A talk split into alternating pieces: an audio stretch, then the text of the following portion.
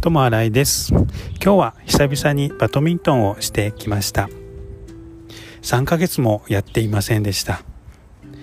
今日やった友達はみんな上手で私はなかなかうまくできませんでしたがみんなに支えられてどうにか楽しくできました。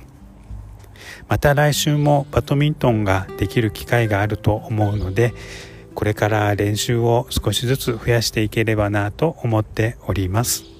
友新井でした。ありがとうございます。